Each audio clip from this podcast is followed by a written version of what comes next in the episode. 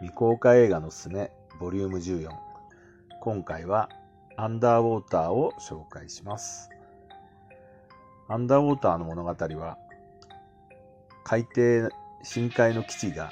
突然、えー、崩壊しまして生き延びた人たちが海上を目指してサバイバルしていくというお話です。そこで、えー、神話的生物と遭遇するというような批評だとあの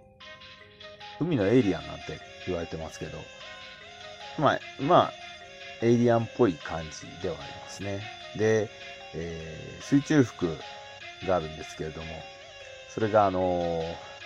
ちょっとパワードスーツっぽくてかっこよかったりします。出演者はあのクリスティン・スチュワートやバンサン・カッセルという有名どころが出てるので、そこそこ、あの、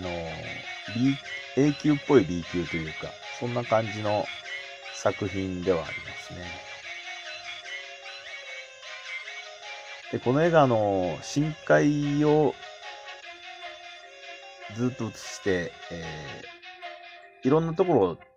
移動していく作品なんですね。海のどっちかというとゼログラビティなんじゃないかっていう、その、深海の中をいろんなベース基地を、あの、潜水服で来た連中が移動していく話なんで、ちょっと深海の旅みたいな話、絶望的な深海の旅ってやつですね。それをして、えー、移動に次ぐ移動していくんですけれども、その描写はすごく楽しいですね。やっぱり海の中海の底をずっと移動し続けるっていう、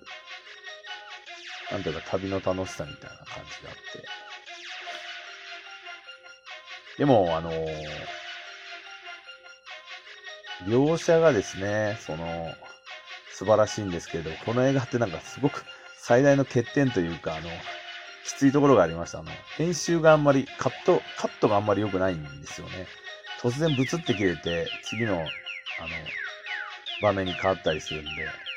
妙な置いてけぼら、置いてけぼり感を食うっていうか、あれもうこの、もう済んじゃったんだみたいな感じの、変、変なカットの仕方してるんですよね。そこはちょっと、見てる人が混乱するんじゃないかなと思ったりしますけれども。ただ常にあの、いわゆる海底基地が、いつ全て破壊してしまうのかっていうのと、その得体の知れない何かから主人公たちがどう逃げ切るのかっていうところに関しては、まあ、ハラハラして、面白いですね。没入できますね。映画の中に。あと、主人公たちがあんまりこう、脱出することに結構集中してるんで、あんまり無駄な会話が少ないというところは、高評価ですね。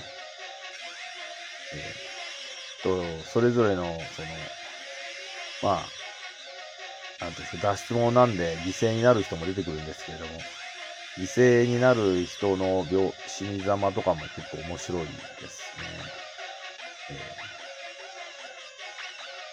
ー、これも、劇場公開されることを祈りたいですね。ちょっと大スクリーン、IMAX とかで見たいですね。海の中で深海なんでね、画面が暗いから、多分クリアな、クリアな大スクリーンで見た方が、中がよくわかっ、画面がちゃんとどうなってるのかよくわかってていいんじゃないかっていう、そんな気はしますね。えー、ぜひ大スクリーンで見たい作品ではあります。